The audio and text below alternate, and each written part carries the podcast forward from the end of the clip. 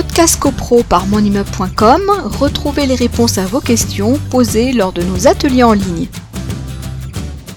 Et puis on a le, quatrième qui est un mode euh, également ancien, ce sont les pouvoirs. Euh, je ne peux pas assister à l'Assemblée euh, générale, mais je souhaite que ma voix puisse s'exprimer. Alors je reviens, on oublie le contexte sanitaire, on, prend on part du principe qu'une Assemblée générale peut avoir lieu en présentiel.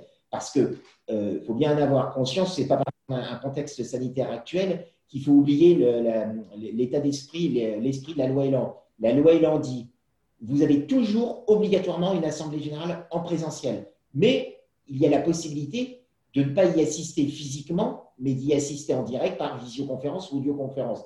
Mais la loi Elan prévoit une, présence physique.